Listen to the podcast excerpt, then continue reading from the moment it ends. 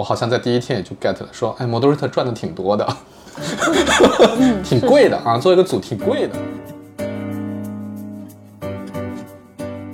以前我觉得蛮累的，是因为你要把那些客户的商业问题，然后很逻辑的去换转化一些问题，又要营造一种啊闲谈的这种氛围，然后其中得到你后面的一些目的，你是有很有 agenda 的在后面，因为那些 agenda 听着特别扭曲，所以就是 你要感性理性，感性理性这样这样的转换，是就让人疯狂嘛。是。他们还冲着镜子后面说？哎，镜子后面的，你们下次准备好吃一点的。再回过头来看这个价，就觉得也还好。你愿意出多少钱？嗯，有什么挣钱机会啊？我能中英文主持，看听你说这话，口气很豪迈啊。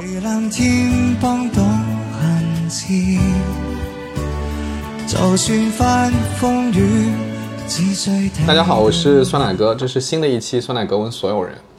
啊，这期其实聊的嘉宾我也是第一次见啊，他叫 Rachel。Rachel，你跟大家打个招呼呗。嗯，大家好，我是 Rachel。Rachel，你的职业现在是我可以叫还是叫 Moderator 对吗？还是你会另外来形容这个职业？哎，你这个问题非常好啊。我当时看你前面给我的问题大纲的时候，我也在想这个问题啊。我认为 Moderator 它只是一个技能。这是个技能。我们的职业，我觉得广泛来说，就属于市场调研员，是一个研究员，或者一个咨询师这样的一个角色。他是帮人解决问题的，他是基于消费者的洞察来帮助到商商业决策的一些进行，这是他的一个本质。所以叫商业研究员。如果这样讲，是不是更客观一点，更准确一点？就叫研究商业研究员或者消费消费者研究员都可以，消费者研究都行。嗯，所以所以叫 moderator 是不是把它给变窄了？moderator 的感觉是一个主持人，你是个螺丝钉，嗯，但你可能他是你的十八般武艺的其中一个。OK，嗯，但其实你要你要达到这个呃这个目的的话，你可以有很多的兵器，嗯，呃，包括现在的环境也在变。呃，客观的一些，比如说像 AI 的一些技术啊，它已经能够做到一些东西，所以说方式方法都在变，但是你的这个本事、本质和初心可能是它的一个比较核心的东西。OK，嗯，这样啊，就是我发现这个其实 Moderator 这个可以聊的东西非常的多，让我想想应该怎么切入啊。那个我我之所以想起来要聊这个，呃，也有一些背景原因，嗯，就是我本人是。做了很长时间的市场营销，就是 brand manager 开始啊，就是 marketing 权力开始，就是甲方。对对对对，然后我印象特别深，就是我在入职前，比如说我们是大概是七月一号算是正式上班吧，啊，入职前我老板呢就那时候就叫我去实习了啊，那反正也毕业之前也没事儿干了嘛，找好工作了。然后有一天呢就说你去听一个 focus group 吧，嗯，那我。我在这之前肯肯定也根本就不知道什么叫 focus group 啊。嗯。那你去听一个 focus group 吧，说我们那个负责市场研究的 research 的那个经理也在啊，他会他会带你一下。我说好，然后我就去了。呃，大概是在某个商务楼里面啊，因为那个市场调研公司很多是在商务楼里面。然后我就去了。然后去之前，那个我记得那个市场研究的经理，我现在也还有他微信呢啊，就好久没聊天了。还特地跟我讲了一下什么叫 moderator，嗯啊，因为他他预判就是我肯定也不知道待会儿会发生什么，就说待会儿你会去有好多消费者坐在那儿，然后是一个小组，然后呢他们就会聊天儿，那么聊天呢是按照有一个问题大纲哈，因为我们要去比如说这次是个产品创新的一个一个调查小组，嗯，那这样的话呢我们会有一个主持人啊，就我们叫 moderator，他会来负责问问题。嗯，然后呢，这个呃，来获取这个用户的一些洞察，然后然后怎么要写个报告什么的。然后我记得很清楚，他当时就跟我强调啊，他说说第一呢，他说你看这个好像就是个主持人聊天儿这事儿，但实际上这个事情呢，技术含量挺高的，因为问的好，问的不好啊，这个跟你最后获得的结果差别很大。第二呢，他说其实 moderator 非常重要的工作是写报告啊。呃，是的啊，准确是吧？鼓掌鼓掌，此处应有掌声。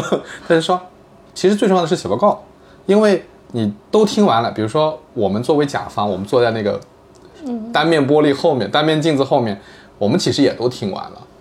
但是呢，最终的我们那天到底拿到了什么？什么东西是有价值的？其实，moderator 那个报告特别重要。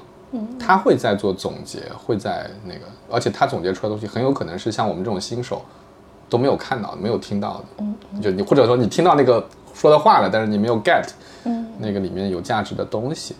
啊，然后还有一个点，我好像在第一天也就 get 了，说，哎，moderator 赚的挺多的，挺贵的啊，做一个组挺贵的，嗯，啊，这是我最早的对 moderator 的印象，嗯，所以你刚才说这里阴阳有掌声，所以你觉得那个我的那个第一印象里面有哪些是准确的，有哪些是不准确的？我觉得他介绍基本上都是准确的。为什么说这里呢？因为很多。嗯，哦，不是很多，就是有有一一批主持人是擅长主持，但是不写报告的啊啊。然后呃，现在市场你说贵，那很多给到的是主持费贵，对吧？嗯啊，那不写报告，那谁那谁来总结？有人写报告哦，还有另外有个人写。对，就是有一些我当然也可能我那一代的偏见就是。我遇到的偏见就是啊，把你捧捧上天了，就是啊，你好好牛逼啊，嗯，然后你觉得很贵，然后写报告的人可能苦哈哈的，钱也不多什么，但是我个人认为是不对的。我觉得你就是一个，你是一个解决问题的人啊，对，你是一个 consumer insights 的一个捕手，那么你这一套东西都是要全的，就是不怎么写报告的话，你那个思路可能会有点问题，就是从前到后，也许你呃，你说。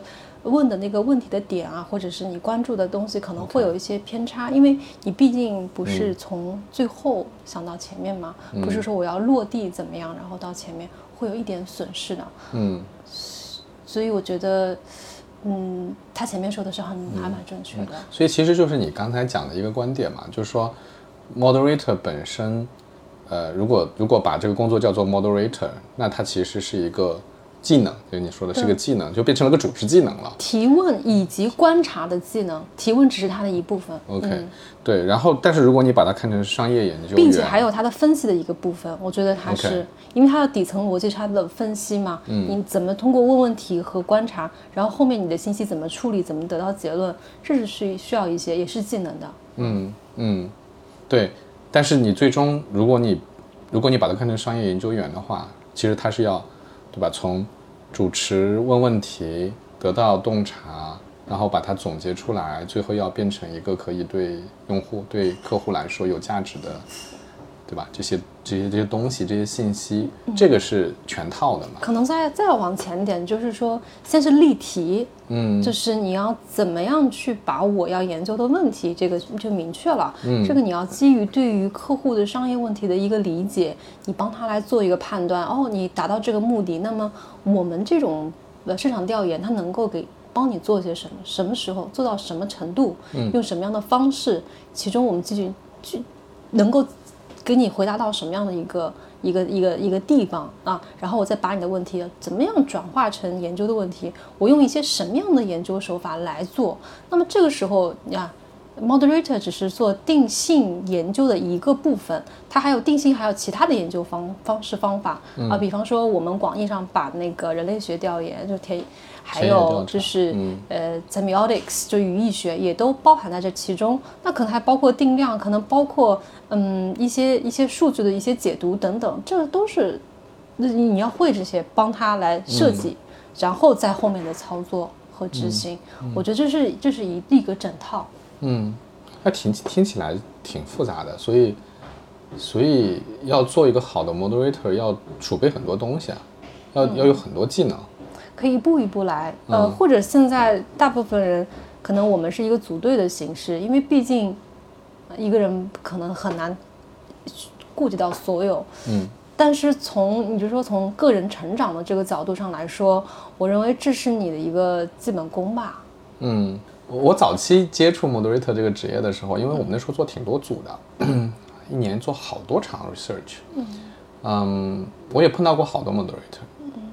呃，风格差异挺大的。嗯啊，一开始的时候，我把它理解为主持人的时候，我我就发现就是说，比如说我们当时有一个 moderator 是一个男生，然后是个澳门人，然后那个打扮的很时髦，很帅哈。我我们经常就在那个单面的镜子后面看着他，就是比如说他跟经常跟一些阿姨哈，就六个阿姨围着他，然后我当时觉得他呃特别呃厉害的地方就是他特别讨那个。在座的那些阿姨的喜欢，所以就他们特别愿意跟他讲话。阿姨杀手。对对对，他有那种，呃，很强的那种亲和力，就是能让阿姨们都特别畅所欲言。嗯，所以我当时觉得，哎，这也挺重要的，因为如果一个 moderator 坐在那儿，然后讲话，大家都反应特别冷淡，然后不想跟你说话，嗯，这就没法做下去了嘛。是，对吧？因为我自己。遇到过一两次，就是我也忘了为什么没有 moderator。嗯，然后我们老板就说：“哎，那要不你你去主持一下，或者是我的一个同事就说：哎，你去主持一下。我们两个就坐那，然后我们两个问题就越来越冷，就那个那个场面越来越冷。到后来就是你问一句，对方就答一句，嗯，然后就特别不爱跟你说话的样子。嗯，我当时就有很强的感觉说啊。”那这个活儿还是挺有技术含量的，就是你怎么样让大家愿意跟你说话这件事情就挺不容易的。嗯，所以这是一个重非常重要的要做好 moderator 的特质，是吗？那是一一个要注意的地方，就是就是其中之一吧，就是你的亲和力。但是有的人天生有亲和力啊，嗯，当然对于不一样的人啊，嗯，哎，其实一般来说，如果你表现很礼貌，然后很比较得体，然后你是。对别人是有关注和关心的，那么这个亲和力自然就是在的，对吧？嗯。但是问题是，当你遇到不一样的人，很多不一样，比如很小的朋友，很闹的小朋友，嗯，然后也有很拽的这个，就是十几岁的这个小朋友、大朋友，然后还有比如说那种专业人士啊，他很牛逼的啊，然后然后也有这种，嗯，比如蓝领。他，你要跟他讲什么学术术语，人家听不懂这种，对吧？嗯。对不一样的人，你怎么样都能够维持一种亲和力，这是需要去学习和积累的。嗯。哎，那这个里面会不会出现一种情况，就是说有的 moderator 他就适合这种这这个类型的人，嗯。然后那个如如果遇到下个类型的人，我得我就得换一个 moderator 去去做这个事情。有可能啊。嗯。所以说，为什么嗯做定性这行？主持只是一个，比如说，如果我啊去到另外一个国家去呃做项目，那么那个国家人都很拽，他就是不对我们就天生有歧视，那我请一个当地的主持人去，那我带着我的脑子去跟他合作就好了。OK 啊，这是很极端的，不要强求啊！我不，我觉得不用强求，说我必须要是非常有亲和力。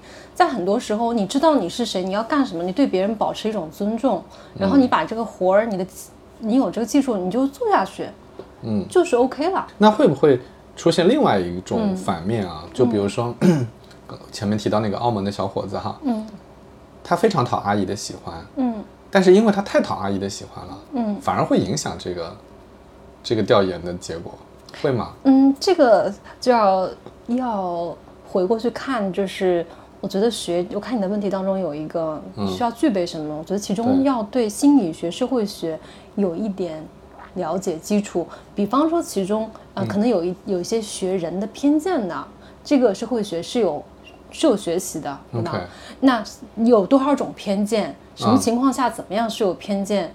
这个你是要知道的。当然，我们就做一个过滤器一样，我们本身是尽量通过我们的语言和行为。呃，还有这些话场景的设置、流程的安排等等，是避免这种偏见。就我不能说避免，是尽量的缩小化偏见，但是偏见一定存在。对，偏见啊。然后，当你选择不同的研究方式，它的偏见的那种容量是不一样的。你你也是有大概是要有个区分的，但是我们尽量只能做这个。所以，就回到你的问那个问题的话，你如果有这些的话，你你大概会知道。嗯，比如说。嗯，那他可能就知道说，嗯，我的穿着，我跟怎么样穿着是合适的，我怎么样说话可能是尽量能够小的去降低这种偏见。OK，嗯，那听下来要做一个模特的这个要求挺高的，你还要心理学、社会学，哎，所以，所以回到那个模特这个职业啊，嗯。你现在的状态是你你开自己的公司吗？你是开对我有一个小的呃团团队，我们是主要做定性的市场调研，但也会做定量的，然后主要围绕着在帮国外公司去了解中国市场，来帮也是本土公司了解中国市场，并且帮助准本土公司去了解国外的一些市场。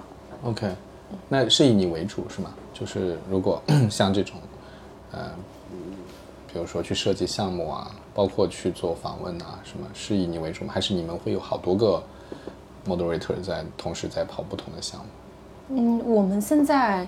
就我可能是最 senior 的，但是也也有人现在是起来了，他们是可以做一部分，然后也有人是在培养。那我的目标是每个人都会做主持，嗯，因为我觉得这个这个活是可以学的，但是这个活不难。但是就是虽然你们是以团队和公司的形式存在嘛，但实际上这个活本身是一个挺个人的活，对不对？我的感觉是，怎么说呢？就是他是个人在干活，虽然就是到最后，比如说。no，它是个团队的事情，是吗？怎么理解？嗯，包比如说，呃，我们接到个 brief 的时候，如果是团队一起来去讨论大家的一些看法，嗯，我们怎么做合适啊？嗯，就算你是一个刚来的人，或者是个实习生，谢谢，那都有一些，都有一些，会有些 input，结论结论跟你一个人是不一样的。OK，然后再到这个过程当中，有人做。项目管理吧，然后有人去，可能主要跟客户就是每天的沟通吧。嗯，有人去可能做设计啊，然后有人去做主持，然后你做主持的时候是不是还有人帮你就 take notes？因为我们要做 content analysis 嘛。嗯，然后可能会有再有主要做分析的人，当然这其中几个活儿可能会一个人干啊，但绝不是一个人能干的。然后有时候还有就是翻译，嗯，涉及到就跨文化的一些调研。嗯，那么这个到最后我们。呃，有一个结论的时候，我们我也是习惯大家一起来参与。OK，他出来的东西绝对跟你一个人不一样。那别忘了，我们前面说过，每个人都是有偏见的。那呃，你融入不一样的一些人，他的视角其实是是有助于降低偏见的。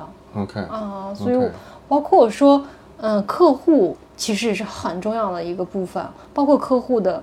他们的调研部还有营销部哈，是谁实际要用到这个东西的？嗯，他们如果能参与到过程当中，并且大家有一些讨论，其实都是很重要的。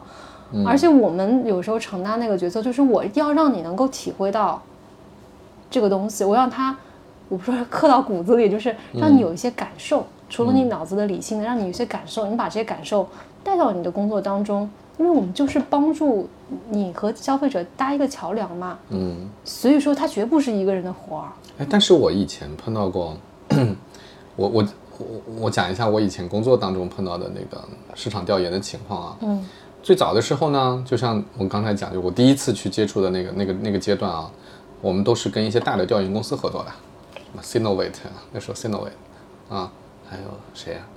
我 忘了，反正就几个公司吧。也不错那时候还没我我们在联合利华的时候，主要是华南，对对对。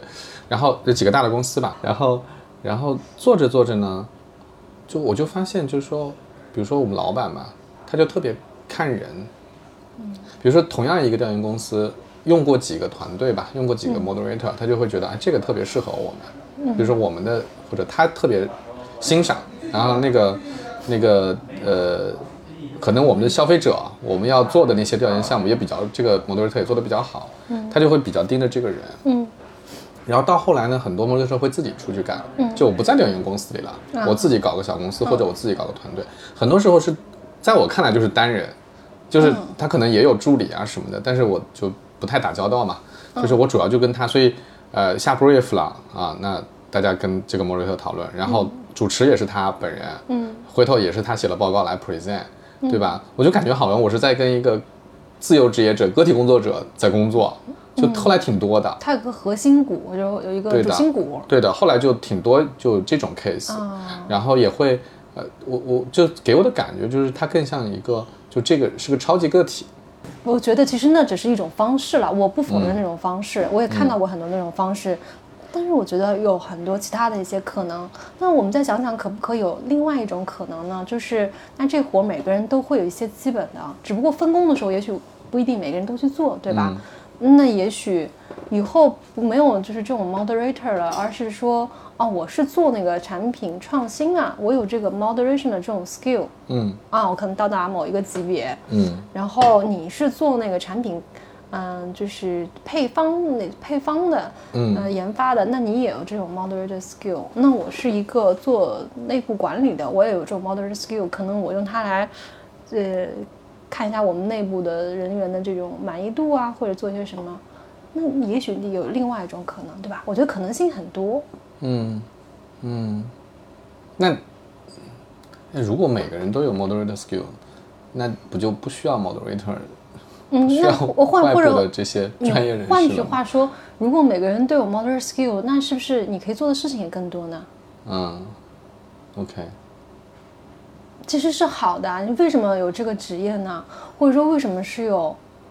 呃，我们现在的这个，你说为什么有这种 marketing 的这种模式呢？因为你你懂的呀，你你的专业我班门弄斧了，就是不再是我多牛逼，我能生产多少，而是说可能这个社会需要什么，我能更精准的服务社会嘛？这不是我们大家一起共同最终的目标吗？更美好的生活啊！虽然这话听起来有点假，但是可能就是实际上就是这样。嗯，就是你让这个社会或者这大家的生活更美好。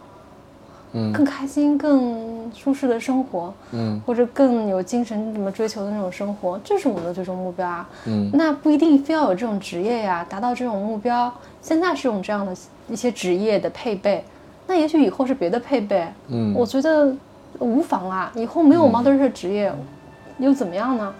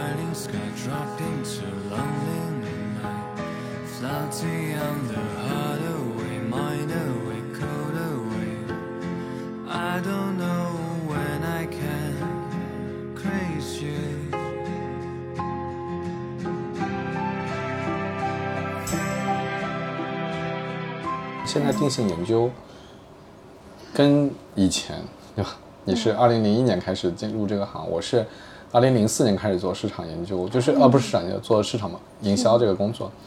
就定性现在今天有很大的变化吗？定性研究以前的我知道的以前的这个，要么就是深访对吧？一对一聊个一两个小时，甚至更长一点；要么就是 focus group 对吧？小组几个人，五六个人。然后主持人来来让大家一起来做一些互动啊、交流啊，还有什么啊？就刚你刚才跑过去的那个陪购这样的，对吧？嗯，就是包括入户啊这些，这些这些定性的方式，今天有大的变化吗？嗯，有一个变化是现在网络调研啊，它的比例是越来越多了。是定性的吗？网络也是定性的。网络的平台上可以做定性，也可以做定量。比方说定性，它就会有，当然我们访谈都可以，呃，无论是深访还是小组都可以放放在就是嗯网上。然后呢，还有一些网络的论坛，嗯，还有你自己记录日记啊，嗯，只要通过网络，嗯嗯，我们还有一些叫。Self answer graphic 就是你自己，我给你布置一些任务，你自己记录你自己的生活，OK 的某一段。比如说我们前一段就是你自己观察你家猫，它吃它吃的开心和不开心的时候，它有什么不同的表现，那可能你就要拿你自己的眼睛和你的手机去记录一下，然后你上传到这个网上。OK，嗯，就有也是因为疫情吧，嗯，其实我接触网啊网络调研应该是比较就比较早。呃，很早于这个这一波，但是我发现疫情之后，大家就是非常厉害，就瞬间就掌握了这些技能啊，因为它还是会有点不一样的操作上不一样的东西，然后并且现在已经是在就是如火如荼的在进行。OK，那么在基于这个上面，它又会有一些新的一些工具啊、新的一些方法、啊一些支持啊出来，嗯，那那就是都是一些呃附加的，嗯嗯。所以其实就是就是这种呃互联网技术化、线上化这些是有一些变化，对吧？嗯，有，还有呢，嗯，现在不就是私域啊什么那种，嗯呃，数据啊什么都是这样子一些被一些大平台或者是一些品牌就所拥有嘛。对，那可能招募的方式，我觉得从以前呢就是传统，哎，就朋友或者你专门做这个活，然后你去参加活动，认识一些不同的人，对吧？嗯嗯，到现在一些时候可能就是品牌用他自己的嗯啊、用户库，啊，对，因为他有啊自己的数据了，啊对对对，用他自己用户库就可以就可以直接去去找这些人，嗯，所以是更更精准，OK。啊、是吧？，对，说到精准这个事儿，我就想起来，就是以前的，我觉得现在这可能不是一个行业问题了吧？就以前我们开那个教练小组，不是有好多蛔虫嘛？嗯，就就我前面跟你讲的那个奥美的朋友，他当年也是跟我一起在联合利华做同事的，嗯，他就说他有一次那个去参加一个教练小组，嗯，赫然发现里面有一个人是他上个月还是上上个月嗯嗯嗯，在另外一个教练小组里见过的，有有有，因为当时我们不是有政策，就是说，嗯。你得那个就不能在多少半年之内还是什么，就是你不能重复访问同一个人嘛。嗯，他说怎么这个人又来了，就就觉得这里面应该水分挺大的。嗯，因为他给钱，有些人他就会专门做这事儿。对啊，对啊，现在这种是不是有也还有啊？全世界的问题，全世界的问题。嗯，因为我是跟国外同事也经常就国外同行经常交流嘛啊，嗯，哎，所以其实这是个产业链嘛，因为嗯就是比如说甲方有一个需求说我要做一个用户的调研，嗯，然后调研公司不管它多大的公司，其实它的到后面的招募，到那个受访者招募，其实可能是通过另外一个公司、第三方公司再来招募的，对的，对吧？尤其是呃所谓属所谓属地化嘛，嗯嗯比如说。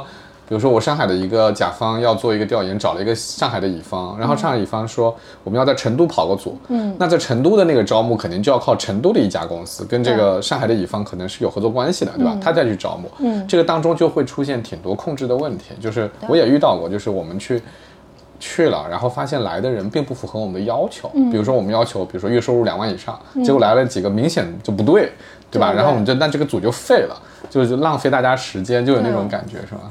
行业难题，我觉得现在仍然没有一个很好的解决答案。还是没有，嗯但是，嗯，这种私域客户的这种资料，通过自己的来约的话，就会好很多。嗯现在做 focus group 还是用单面的镜子吗？嗯，如果是网上的话就不要了。那线下的话，线下的话，很多还是要的呀，还是比较传统的，现在还还是要的。对，还是要的。要告知吗？一定要告知吗？就是同学们后那个镜子后面是有人哦。哎呦，这个还我发现你提的问题还都挺有意思的，嗯就是都是一些比较重要的问题。就是在我刚入行，就是包括前面的时候，我觉得大家都不说的，就是，嗯，我可能读从某一个时间点开始，我全部都说的，然后我也会跟客户说，我会告诉被访者的，嗯，如果他们比较有 concern，请不要跟我合作。嗯，我觉得我们那个时候，因为在联合利华这种公司嘛，可能要求比较正规哈，就是我们、我记得很清楚，我们那时候是一定要说的，嗯。就是一定要跟受访者说啊，你们现在坐在这个位置，这个镜子后面是有人的，是我们的同事在后面，他们会做一些，当然他会在语言上稍微做点修饰啊，就是说他们是在负责在后面记录什么的，嗯啊，就是那后面是有人的。那也有时候会不说。我那时候其实作为一个新人哈、我我觉得说了以后，可能还真的是会有一点影响的，就是因为那个人他会产生一种就是有人在窥视我，啊，会影响他的那个从社会学的这种，如果严格社会学理论来说，嗯，就是被观察者效应嘛。那我放个摄影放上机在这儿、都不一样，对呀、没有最最好的，但是没有完全的真实。可是另外一个角度就是它是一个伦理问题嘛，嗯，啊是个伦理问题，职业道德问题。行业协会它是有规定的，对不对 OK 而且我觉得它的确就是个伦理问题，可能会有，包括我刚开始是这么做的时候，我自己内心说有没有一些忐忑呢？是有的，嗯但是我后来发现，其实，说我很坦然的时候，我发现效果还是蛮好的。聊了一会儿就忘了。嗯，甚至有的人他会就说的更清楚，他说啊，哎，我这个我不知道你们同事听清楚没有，我要再 啊，我要给你再重复一遍，他是怎么怎么样？我遇到过特别好笑的，有一次就是我觉得那个几个受访者都是大妈，我觉得那几个大妈已经很熟悉这件事儿了，嗯嗯，就是他。就是你不跟他说，他都知道。嗯，这个镜子后面是有人，他可能参加过。嗯，然后 几个大妈在那聊天，就说今天你们准备的这个点心不够好吃。你知道不是要给受访者准备些点心吗？他们还冲着镜子后面说：“哎，镜子后面的，你们下次准备好吃一点的。”我就觉得特好笑，我就想，嗯，好吧，这大妈太有经验。这些这些年，我我个人是比较喜欢做什么？做我比较喜欢做那 anthropography。呃，就是民族志或者叫人类学这种，就是你到他们家或者到他实际发生这些情境的这些地方，OK，你去因为能观察到很多嘛，它就更真实，嗯，更真实，而且我觉得也你能 get 到东西也更多，也更自然一些，嗯，啊，但是我们也被人吐槽，就是说啊，你们这些太严肃啦，或者是目的性太强啦，然后什么时间特别紧，因为有时候。客户要你在短的时间问好多问题啊，嗯，我就一直在一直在一直在问问题，一直在赶。但是当然，你你主持人收钱也挺多的，对吧？哎，算算，这是一个一秒钟一分钟，这是已经过了多少钱了？这是一个待会我想问的问题，就是现在做一个组多少钱？你就想问问行业的水平。现在比如说做个深访啊什么，大概是要多少钱？收多少钱？主持费吗？嗯，主持费我觉得有主持费这么单独算的吗？有啊，你后面还要不要写报告什么的？嗯，那你那你那你这个就算不清楚了。嗯，嗯，你以什么人、什么样的难度、什么样的品类好不好招，这个都有关系。但是你总归来说，平均下来，如果是一组会的话，一组会两万左右。一组会两万，给 moderator 的？没有没有，全部的加起来。一组会才两万块钱，感觉这么多年都没有涨价。它就是一个就比较，我感觉好像二十年前就是这个价了。对，比较中间的这个价格，是吧？这些年真的没有涨，所以没有涨价，没有涨，没怎么涨，真没涨价，没涨。那这个 moderator 收入不是变低了吗？其实反向来说，因为当年我觉得我刚开始工作的时候，我觉得 moderator 好赚钱。还是那个讲那个澳门小哥的故事，特别好笑。就是我有一次我们一起出差去广州，嗯，然后。我我和我和我的老板，然后我们团队都是住的是假日，就是假日酒店。嗯，然后那个就问那个 moderator，我们一起坐飞机，说你住哪？然后他就说了一个特别贵的酒店，就就在我们那个假日旁边。然后我们老板就跟他打趣说：“那看来我们付的费用太高了。”就我感觉那时候 moderator 赚的挺多的。嗯，可能刚开始的时候，比如说一些。香港啊，台湾的，嗯嗯，都要的会比较贵嘛。那时候可能有一些那种色彩，就觉得啊，嗯，就是职业神秘。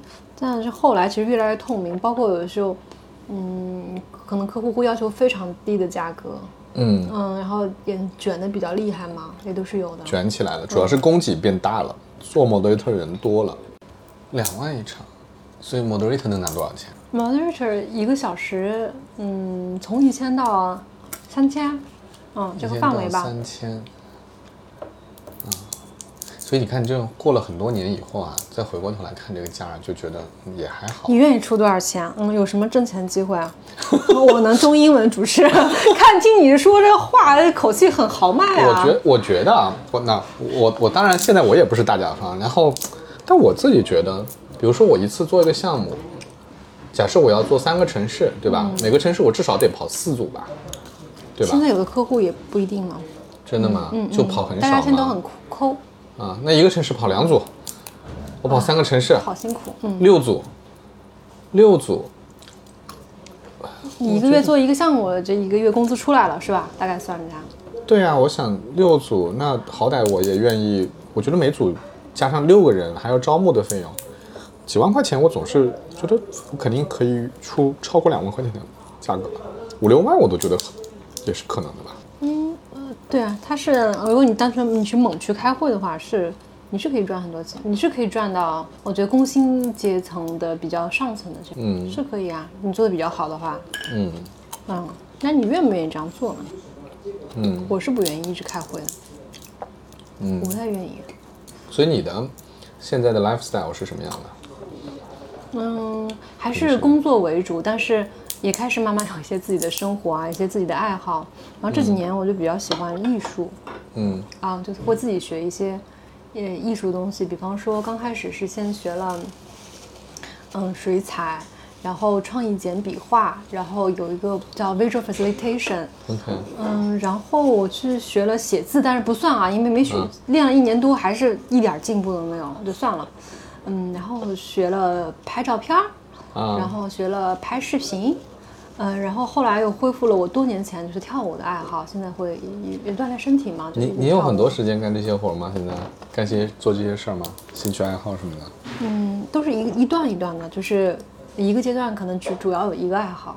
嗯嗯，哎，所以如果是行业里面的一个，就是以 moderator 为正正经职业这样的一个人，他一般一个月要做多少组啊？每个人的每个人自己的个性，嗯有的人可能是不是一个很拼，他赚很多啊钱嘛，也有也有的所以他其实是一个拼命开会。对，但我的意思就是说，其实是可以丰俭由人的，对不对？你想多做就多做一点，想少做就少做一点，嗯，还是比较自由。嗯，有的人说不自由，因为啊，那我这些客户他来找我一次两次我不做了，第三次我就我怎么办？嗯，但是从大的层面上来说，还是你自己的决定啊。你想要什么样的生活，你想要做什么样的人，嗯，还是你可以去控制的，看你能不能放得下嘛。啊对。哎，我们聊一下那个做 moderator 的核心关键技能吧。嗯，就是这个主持的这个事儿。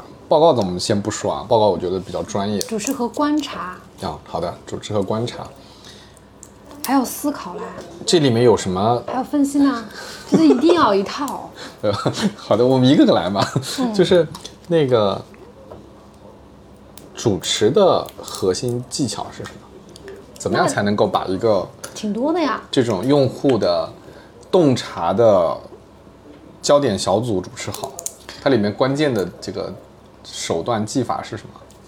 嗯，我觉得有很，就是你要做的好的话有很多。那我们讲一些重点的东西吧。嗯然后，嗯，第一个我觉得就是你说的这个亲和力。那么这个亲和力就是基于说，你可能感受到大家，你尊重大家，你今天把大家过来，你可能你很你比较敏感大家的这种情绪状态嗯和他的一些需求，嗯这个这是一个。嗯哦，那么它可能它的起始也许是在于你怎么样去 design 你的 recruit 的方式和他们来了以后怎么接待他的这些方式都都是相关的。，OK，呃，然后，嗯，第二我们那个 design 我先不说啊，第二个来了之后呢，就是你你我觉得这规则要跟大家说清楚啊，先说清楚规对则。我们是干嘛的？可能就是来闲聊，但是有个目的。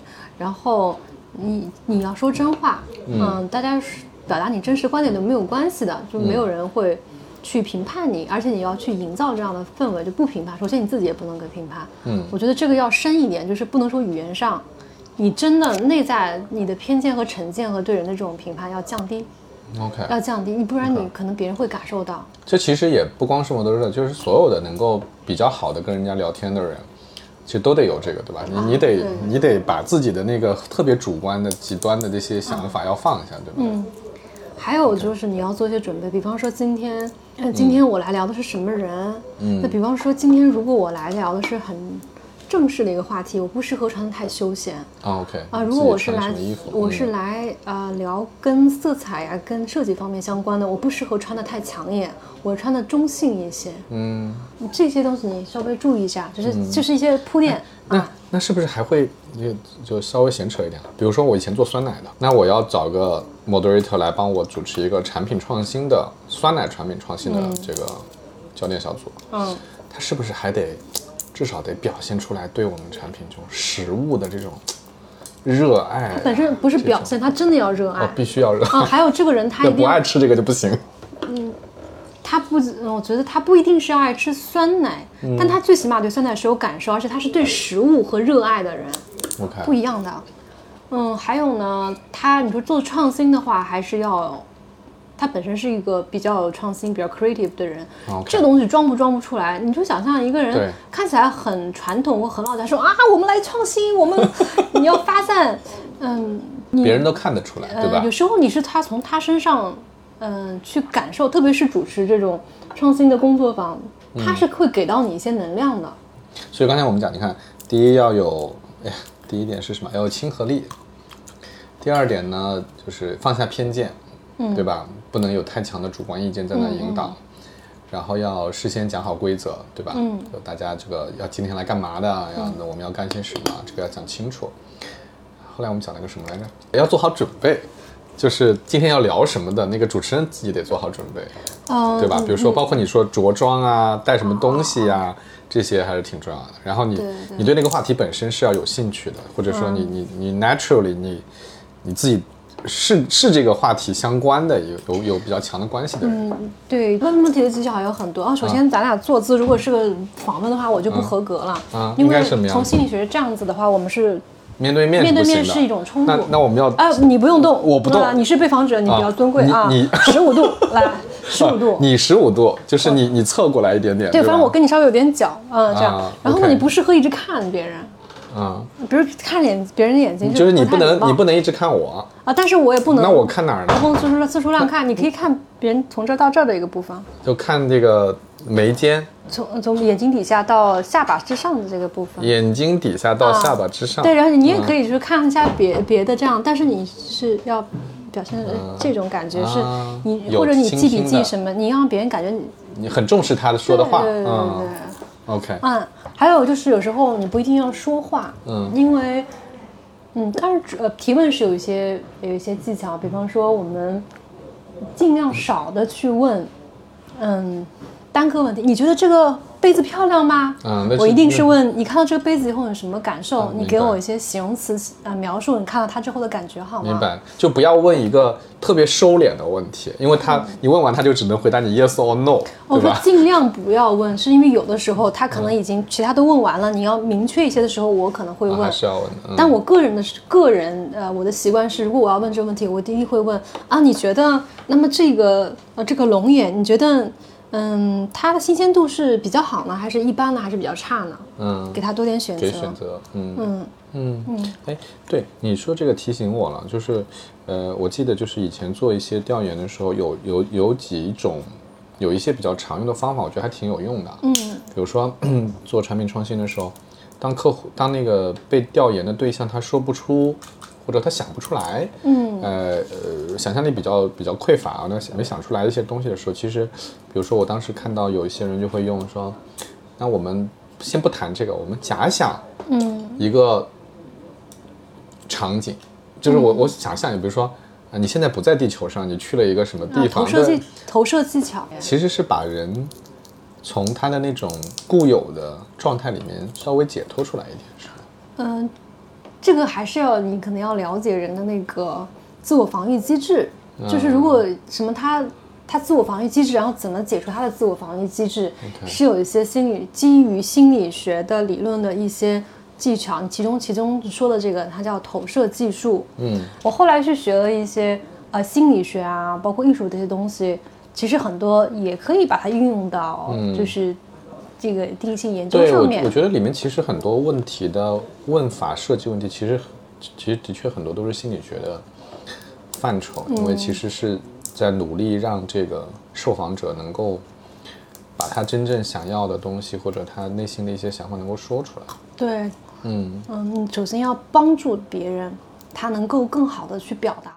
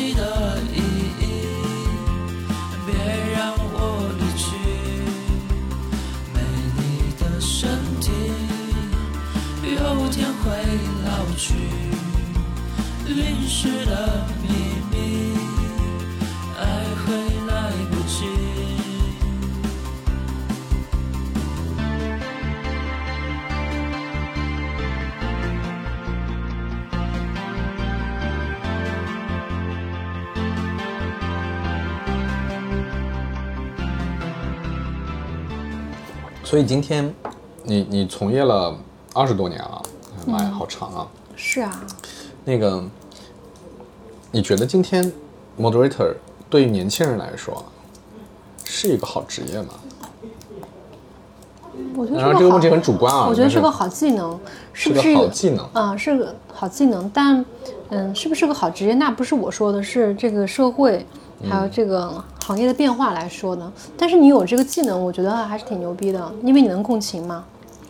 这个技能总结一下，应该是个什么技能？是个问问题、谈话的不是洞察的技能，洞察捕手的技能，OK，其实就是理解人嘛，对吧？对，理解人心人性。嗯，然后我觉得还是要有一颗服务心嘛，怎么样去更好的服务社会，然后大家生活的更美好嘛。那这个技能怎么培养呢？如果我不是做 moderator 这个职业，要不我开个培训学校？开玩笑，那还是有人教吗，会的人教你嘛。这上哪找人需要去啊你有需求可以来找我。嗯，那我现在在培训我们同事，我之前培训了哎他们培训啊 design thinking 啊，现在开培训定性。我怎么培训啊？其实网上有一些资料吧，就是嗯 Coursera，、我们现我现在用的是 Coursera 的那个资料。我觉得比较好的是，它有一些理论化的一些体系化的东西。嗯，那我依据这个呢，我再结合一些我们平常的一些实战，嗯嗯，包括可能再请一些同行啊一起来交流，给他们做一些这种 guest speech，就像 OK 大学那种课程一样。，OK，嗯，然后给他们布置一些作业，这样我觉得是还挺好的。那这个这个是从业者吧？那如果非从业者呢？你刚才我们不是在说这个 moderator 是一个很重很好的嗯技能嘛？就是嗯，即使你不把它当职业，你也是很好的技能。那如果一个人他不是从事这个行业的，那怎么才能提升这个技能？现在现有的话，就是在做心理咨询师的时候，心理咨询师培训的时候，他其中也有一部分是做这个的，怎么跟共情，怎么问问题，包括说有些现在有些教练技术的培训，嗯，对对对，不是也有一些这样的吗？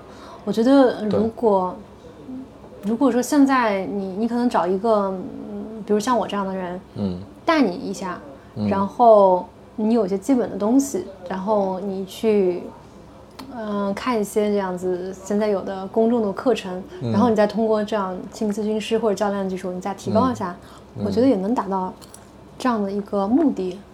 嗯，不过这个东西它毕竟还是熟能生巧，就是你有些基本的话，你还是要通过实操，你会积累经验啊，对人的感受啊，这种观察呀、是还是有个积累的过程。所以，不过我们每个人的成长不也是这样吗？我觉得做做播客也可以。做播客的过程，我做播客的过程就是，也就是在问问题，嗯，对吧？我我自己的感觉是，这个过程当中的及时反应很重要，因为你按照一个问题大纲问的话是很死板的，就是你问着问着，对方可能会说出一个很有意思的点，你得顺着这个点往上走，而不能把它轻易的放过，因为放过它就没了。嗯，提问题，你问什么问题还蛮重要的啊。对啊，而且对于如果你不是说为了一个商业项目，你仅仅是说就提升共情啊什么的，嗯嗯，你通过这样的这样的一个程序，你一个模式，你嗯就可以得到提高。嗯，嗯，但感觉上就是走起来。感觉上它这里面特别重要的就是有人要带，就是有人给你反馈，对吧？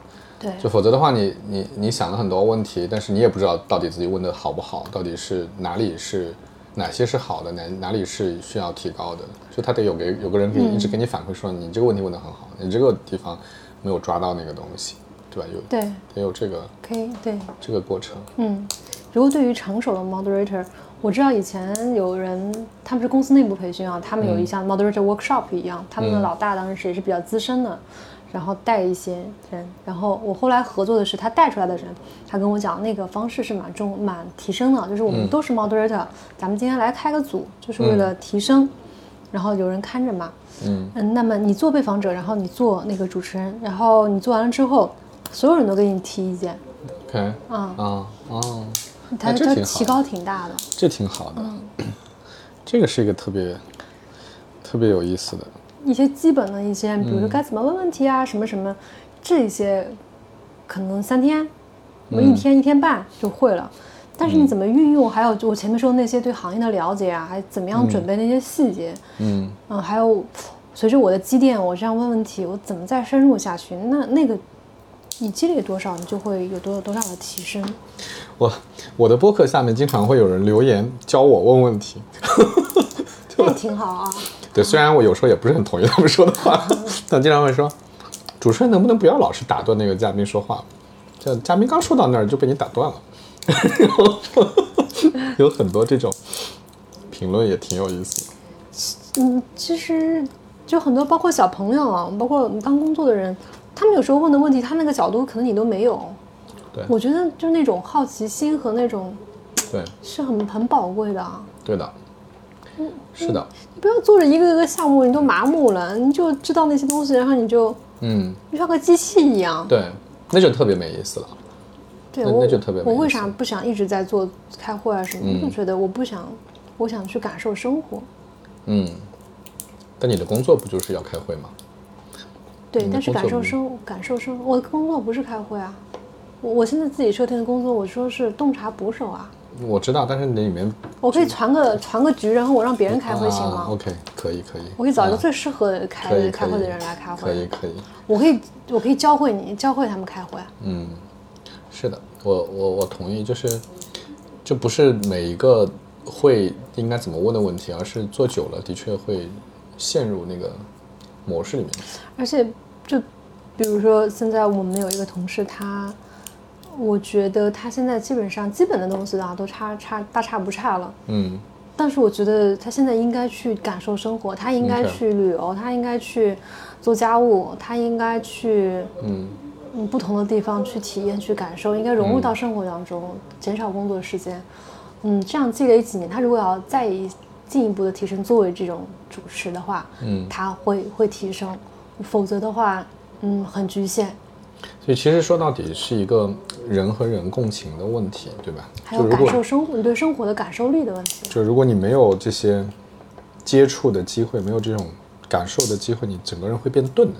而且有时候你不觉得你说一个什么东西，然后对方明白了，但他没有感受到你，你觉得跟这人说话很没劲吗？或者说你作为一个主持人，人家是，人家说，嗯。哦，这也同我同事告诉我的，他是，嗯。他说我问他这个，他跟我描述，我听懂了，但是我可能感受不到。嗯，我以前帮他们安排的摄影的那个培训啊，嗯。他说，哎，我今天就学拍视频，我完了之后，我今天忽然能够 get 到上次那个被访者说那个话，我能感受到了。你看这是不是通过哎，反而是个艺术的培训，他能够感觉到有这个共情力了。嗯，也许所以这听起来特别感性啊，就是里面有非常多的感性的部分，就是人啊，人是对对对啊，，所以所以你看，这就是我前面说嘛，就是这个工作其实暂时看来机器还是挺难取代的。嗯因为有很多很微妙的，唯有人才有的东西，对吧？它不是那嗯种理性的一条条框框的东西，而是有非常多的感知的东西、生活经验的东西，挺难量化的。嗯，但机器它机器它能够帮助你，给到你一些信息，让你能在这个上面想得更远，或者是更、想得更疯狂。嗯它解决掉一些它解决掉一些大的数据或者什么方面的问题。对，而且现在写报告的这个、嗯呃分析的这个软件，我也在关注，嗯，可能目前还没有特别好的。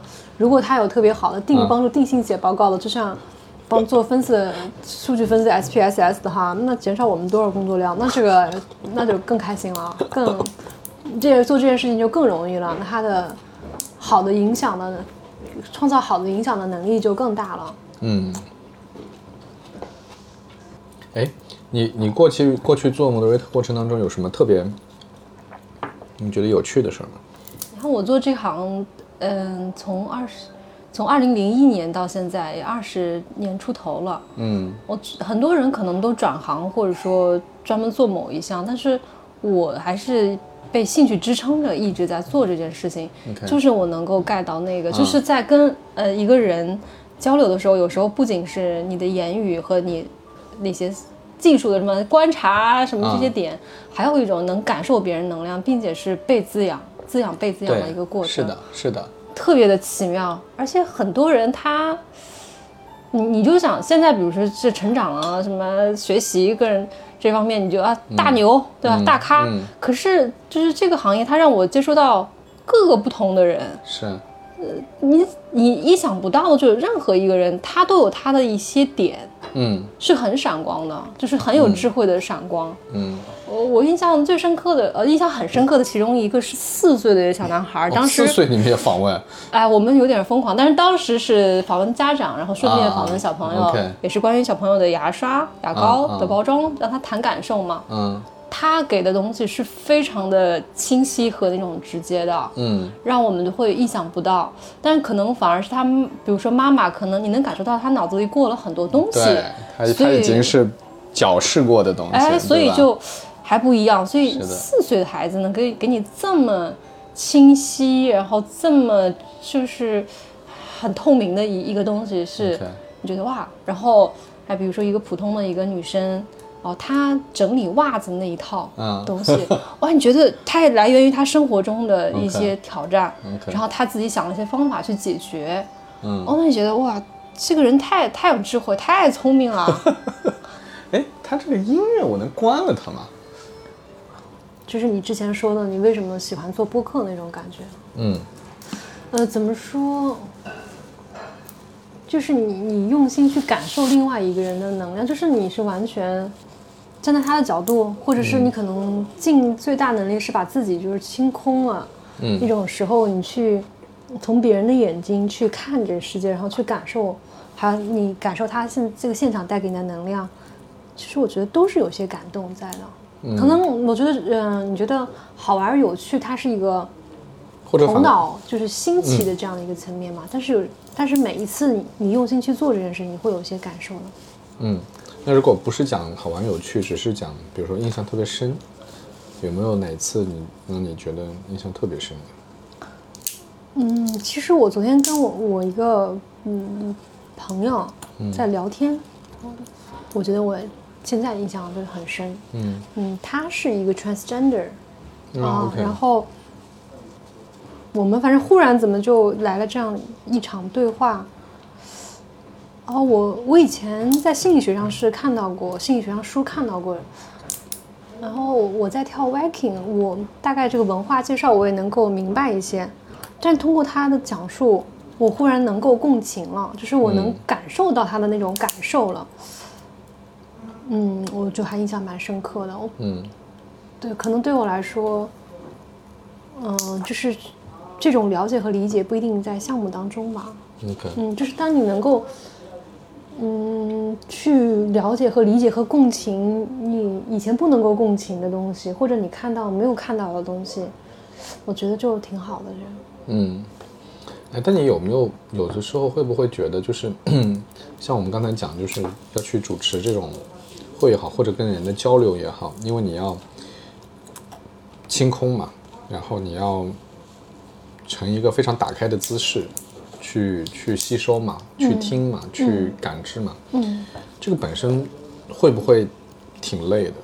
就是好像从某种程度上讲，它也也是有挺大消耗在。以前我觉得蛮累的，是因为你要把那些客户的商业问题，然后很逻辑的去换转化一些问题，嗯。而且你通过又要营造一种啊闲谈的这种氛围，然后其中得到你后面的一些目的，你是有很有 agenda 的在后面，因为那些 agenda，听着特别扭曲。所以就是你要感性理性，感性理性这样这样的转换，是。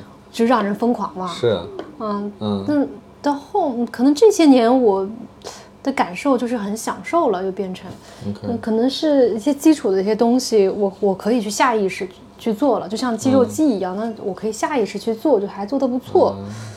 我大概能理解是就很多那种理以前需要脑子中的东西，现在已经转化为某种本能，它自动化就去做了，所以就嗯可能没有那么辛苦，然后你能更多的去感受和跟这个人同在，嗯，随时还蛮现在做的是越来越喜，是一个享受的过程。嗯，你讲这个我还是挺能理解。我我想起来，我被迫做几次 moderator 的经历，都是就是生怕漏掉了要问的关键的问题，很多问题啊，客户对，就就会导致你导致你有点心不在焉，就是对方讲讲，其实可能还有可以往下挖掘的机会或者什么，你就已经心里面想着啊，我要问下一个题，就那种状态有时候他糟糕的跟他。的逻辑在走的时候，对嗯，你可能会顺便问他别的问题，但是前面那个问题你还想着你还没问完，可能对下面接着要问什么问题，时间又快到了。对你要拖堂的话，那个客户是不会，就算你不收钱的话，翻译还要收钱呢。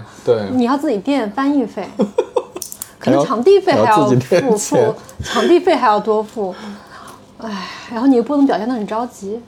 我呃，我对我我记得以前就是我们做这种调研的时候，就是最后一般都会快结束了，然后 moderator 会从前面那个访问的那个房间过来，会问我们说，呃，你们还有什么想问的吗？还有什么有问题我没问到吗？就是你们要那个会有这个一个 check 的过程，然后我也遇到过，就是聊着聊着，然后那个我们老板坐在后面就说，哎呀，这不行。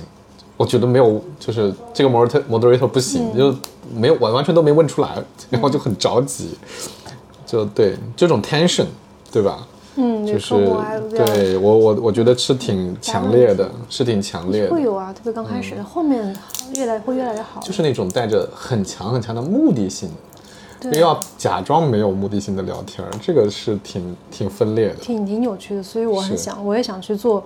以后干脆别做这个了，做个什么播客啊，做个什么啊，这种。嗯，我我是喜欢跟人，我是喜欢人，我觉得，跟人聊天嗯我觉得说到底，他的那个、那个、那个、那个割裂、那种扭曲，最大的问题是，你把一个目的拆分成了太多硬邦邦的点了。嗯，就如果你只是一个主题，那个主题就是不要被定义的特别的清晰，它是一个模糊的概念。嗯，老板愿意吗？出钱的人愿意吗？请问金主，这就是这就是这金主的问题这是 我觉得这是没有达到那个水准的问题，或者说是可能在设计的时候，这设计的人对的。还有行业风气都有原因。他把它变成了一个非常非常直男的，就是理理工科思维的问题清单。好像一切都似乎都要那么完美，所以很多人很紧张。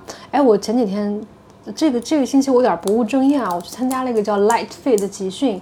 Light Fit 是最年轻的一种 Hip Hop style 啊，OK，然后跟我同学的呢是两个小学生啊，还有还有就还有也有成人 也有成人啊。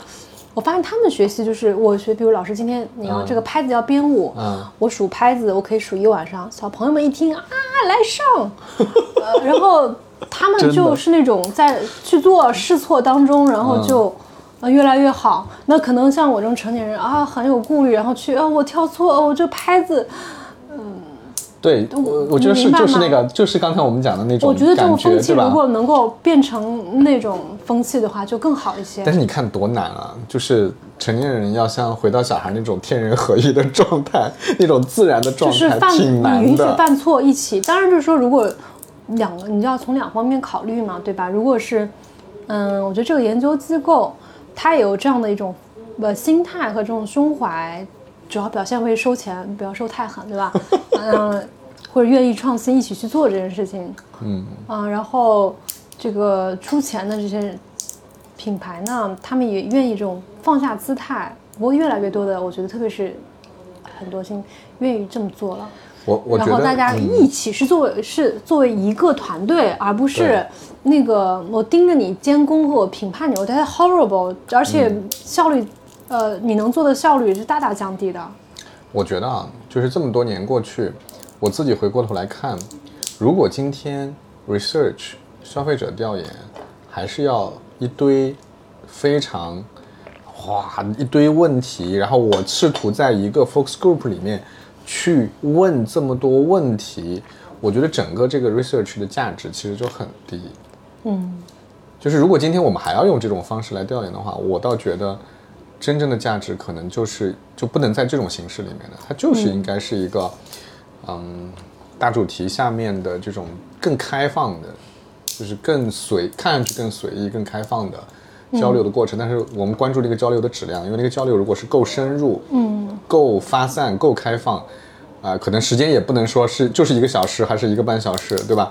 它就是一个大家都投入比较大，然后真正的 connected，那个拿到的东西的价值才是真正有价值。而且你在之前，你看现在有，你可以做，嗯，你可以做，呃，你说那个数据啊，有一些东西，然后趋势啊，还有你通过爬虫软件做一些媒体监测啊，嗯，二手数据的东西啊出来。嗯，还有过往的一些东西有没有消化好？在这个基础之上，你再去嗯做这样的一个现在的这个项目，就挺多。有些问题其实不用在里面问啊。哎，对你说的这个特别对，就原来我们是把这两个事儿都放在一个。全部一个一个 interview 里面完成了，这个 interviewer 就问问题，我解决我个商业难题，怎么可能啊？拜托。对，这样把它分开啊，对吧？就数据的事儿，那交给那个互联网的数据去解决。还有大家，然后人和人的连接交给这个 interview 来解决，我觉得这样比较好。还有大家是一起，你看，就是，嗯，就我觉得 design thinking 的这种方式挺好。当时我在商业学校里学的时候，我觉得啊不太严谨吧，包括问问题啊，整个的。可是它好的地方就是把大家所有人都卷入。嗯，就最后我们一起把东西落地嘛。嗯，而我觉得客户其实带有非常多的，就是你对品牌的和产品的经验，还有你你要，比如说我要去做一个营销的一个 campaign，或者是我要做一个产品什么配方，你带着你那个视角是非常珍贵的，是应该卷入在这个过程当中。嗯，理想当中啊是很好的。嗯，一起做，一起。